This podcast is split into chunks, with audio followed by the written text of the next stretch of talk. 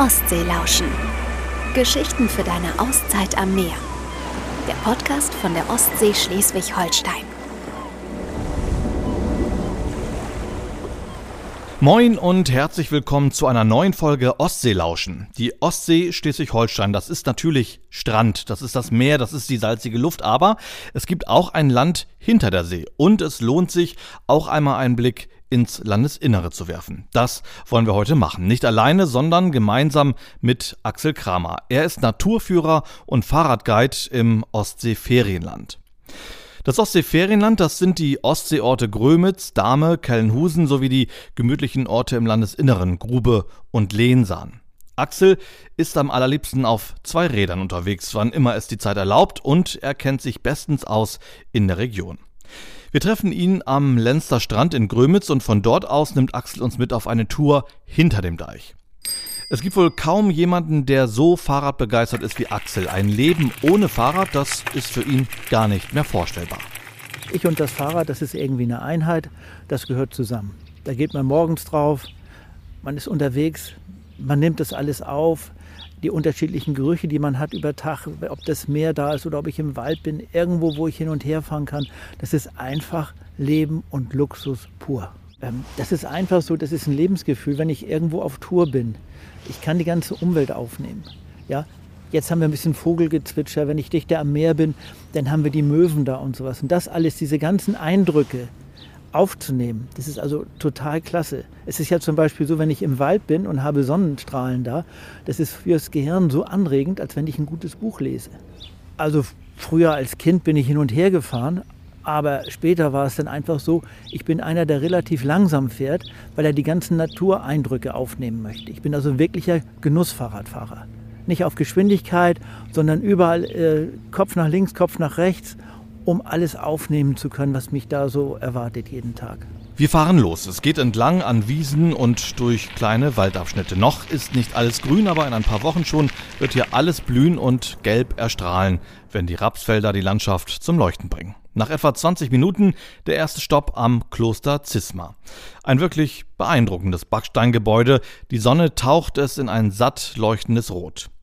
In der ehemaligen Benediktinerabtei, die vor fast 800 Jahren erbaut wurde, finden heute wechselnde Ausstellungen und Konzerte statt. Axel Kramer steigt von seinem Rad und schiebt es durch den Innenhof. Die Geschichte des Klosters hat es Axel angetan. Das Kloster ist natürlich ein ganz tolles Gebäude auf der einen Seite. Auf der anderen Seite kann ich natürlich die Leute auch mal äh, ein bisschen mitnehmen und sagen, ey, warum steht das Kloster hier mitten in, in der Landschaft? Ja, ja, warum? Weil wir mal den Klostersee hatten. Als es gebaut wurde, die Mönche, die sind im Boot dahin gefahren, die kamen aus Lübeck. Ja, und es war schiffbar. Es hat sich also die Landschaft verändert durch uns Menschen. Da ist ein Deich gekommen. Der Klostersee, den gibt es nicht mehr. Und da will ich Sie sensibilisieren, dass wir die Landschaft machen und dass wir auch Großteil auch mal die Landschaft in Ruhe lassen sollen. Die weitläufige Landschaft hält viele Geschichten parat. Axel Kramer schwingt sich wieder auf den Sattel und weiter geht's. Wenn er mit seinem Rad unterwegs ist, dann ist das für ihn eine Reise in die Natur. Eine Reise, die er am liebsten nicht alleine macht, sondern mit Menschen, die offen für neue Perspektiven sind und für einen neuen Blick auf die Landschaft, die eben nicht nur Landschaft ist. Axel Kramer möchte den Menschen einen neuen Zugang zur Natur schaffen. So umweltbewusst wie möglich und da ist das Fahrrad natürlich die allererste Wahl. Das hat sich einfach ergeben weil ich unterwegs war als Naturführer, da hat sich dann angeboten, also auch die Fahrradtouren zu machen, um die Leute teilhaben zu lassen. Das ist einfach das, wenn wir zum Beispiel eine Seeadlerbeobachtung machen und so, da müssen wir natürlich zum Horst hinfahren, der ist ein paar Kilometer weg. Und sowas äh, mit dem Auto zu machen, das kommt gar nicht in Frage, sondern man macht dann eine schöne Fahrradtour, dass man ein Erlebnis hat. So rundherum. Dabei geht es ihm bei seinen Radwanderungen gar nicht darum, besonders weit zu fahren. Viel wichtiger ist ihm, bewusst und mit einem wachen Auge die Landschaft zu entdecken und zu erleben. Genuss-Fahrradfahren nennt er das. Also wenn ich mit den Leuten unterwegs bin, geht es eigentlich nicht um das Kilometer abreißen, überhaupt nicht, sondern ich bin gerne bereit, meine schönen Eindrücke, die ich habe in der Natur, mit den Leuten zu teilen. Ich lasse sie einfach teilhaben von dieser wunderbaren Landschaft, die wir haben hier und diese Gefühle dürfen sie mit mir erleben. Ja. Kilometer abreißen, das können die ganz alleine. Aber Genussfahrradfahren, an der Kultur, an der Geschichte, die wir hier haben, an den Veränderungen, die hier bei uns sind, sich da teilhaben zu haben, das ist für die Leute viel interessanter. Denen geht es nachher einfach gut. Die sollen Raum und Zeit sollen sie einfach äh, vergessen und äh, das gelingt auch. Also erstmal stimme ich mich mit den Leuten ab, was sie möchten. Ja, dass ich auch die Wünsche aufnehme, weil ich kenne mich hier aus, die Leute kennen sich nicht aus. Und dann ist es so, die Leute möchten viel erfahren. Also wenn, halten wir öfter mal an, damit sie mal sehen, warum die Landschaft hier so ist und wie sie funktioniert, ob sie von der Eiszeit äh, irgendwie beeinflusst wurde oder so oder äh, auch gebaut wurde letztendlich.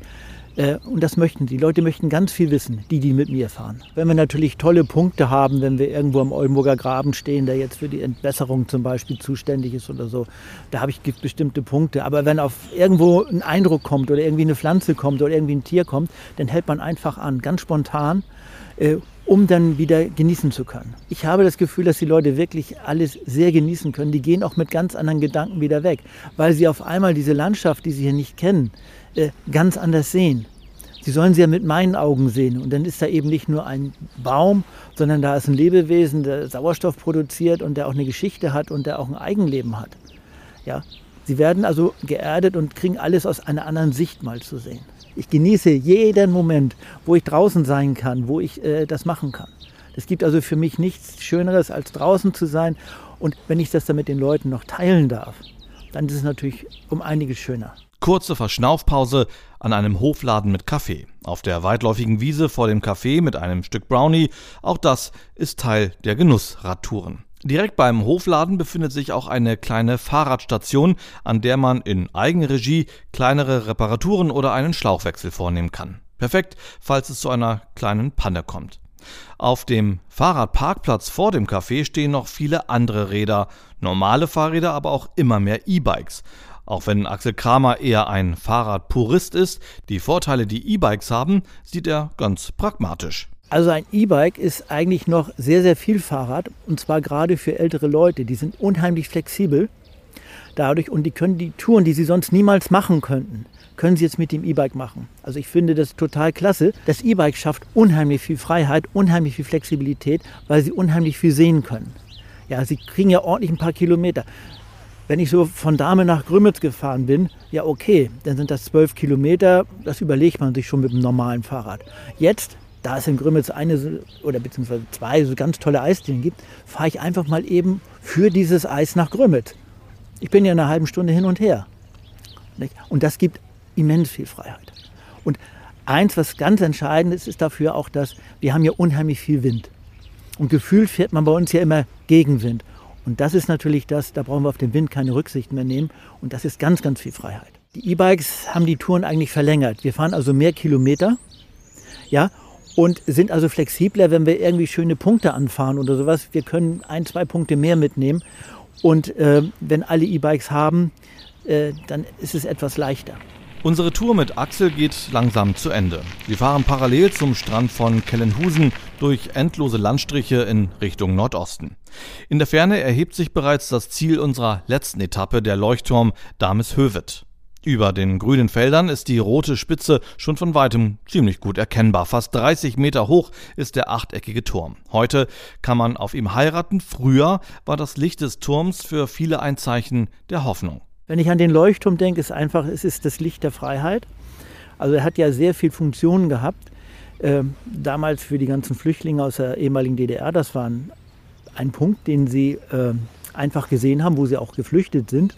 Und ich als, aus meiner Kinderzeit kenne es ja auch noch, wenn die Wachboote da hinten am Horizont waren und diese Lichtscheine da waren. Das ist also für mich der Leuchtturm jetzt von der Geschichte her gesehen. Auf der anderen Seite ist er für mich natürlich auch ein Symbol einfach. Ein Symbol, was jetzt zum Meer dazugehört. Das sind so die Eckpunkte, die wir Einheimischen unbedingt brauchen. Ja, und ist natürlich auch eine super Orientierung. Weil Axel Kramer so viel mit dem Rad unterwegs ist, fallen ihm immer wieder neue Ideen für seine Touren ein. Bei der Rundfahrt zu romantischen Plätzen in der Region kommt es auch schon mal vor, dass er zum Ende alleine weiterfährt, weil sich die Pärchen irgendwo auf dem Weg verabschiedet haben. Und auch seine Liebe zu gutem Eis hat ihn auf eine ziemlich außergewöhnliche Idee gebracht. Ja, ich bin dafür auch prädestiniert, dass ich ein bisschen bekloppte Dinge mache, so wie diese Eistour. Legendär, die Kinder müssen Eis essen. Da werden die in 30 Jahren noch dran denken, wir waren mal im Urlaub und wir mussten Eis essen. Wir fahren dann im Ostseeferienland die besten Eisdielen an, die nur eben selbstgemachtes Eis haben und die Kinder müssen Eis essen. Ja, eine schafft mal fünf Eisdielen, ein guter schafft auch mal sechs Eisdielen oder einer ist schon mal drei fertig. Er kann nicht mehr. Aber ich, ein Kind fährt einfach, weil es ein bisschen verrückt ist, 30, äh, 35 Kilometer. Einfach so. Die Motivation ist doch ganz hoch. Ich esse selber gerne Eis und ich weiß, wie die Kinder äh, ticken. Und es ist immer so, ich höre dann oftmals, oh, du kriegst kein Eis mehr und kriegst kein Eis mehr. Habe ich gedacht, das kann doch nicht sein, dass die Kinder kein Eis kriegen. Ich habe früher immer mein Eis gekriegt oder auch mal mein zweites Eis. Und da habe ich gedacht, das kann nicht sein. Der Trend geht doch zum Dritt- und Vierteis am Tag. Und lass es mich mal mit den Kindern teilen. Und kommt super an. Einmal hatte ich so eine legendäre Tour, da hatte ein junger Mann 18 Kugeln Eis gegessen. Ja, der war völlig anders, wurde bewundert von der ganzen Gruppe, was er jedes Mal so weggehauen hat. Das war total klasse. Oder eine andere Tour, im letzten Jahr erinnere ich mich dran, da war eine Mutter mit ihrem Kind und er aß immer Erdbeereis. Ja, und bei der sechsten Eisdiele hat er gesagt zu Mama, Mama, ich kann nicht mehr.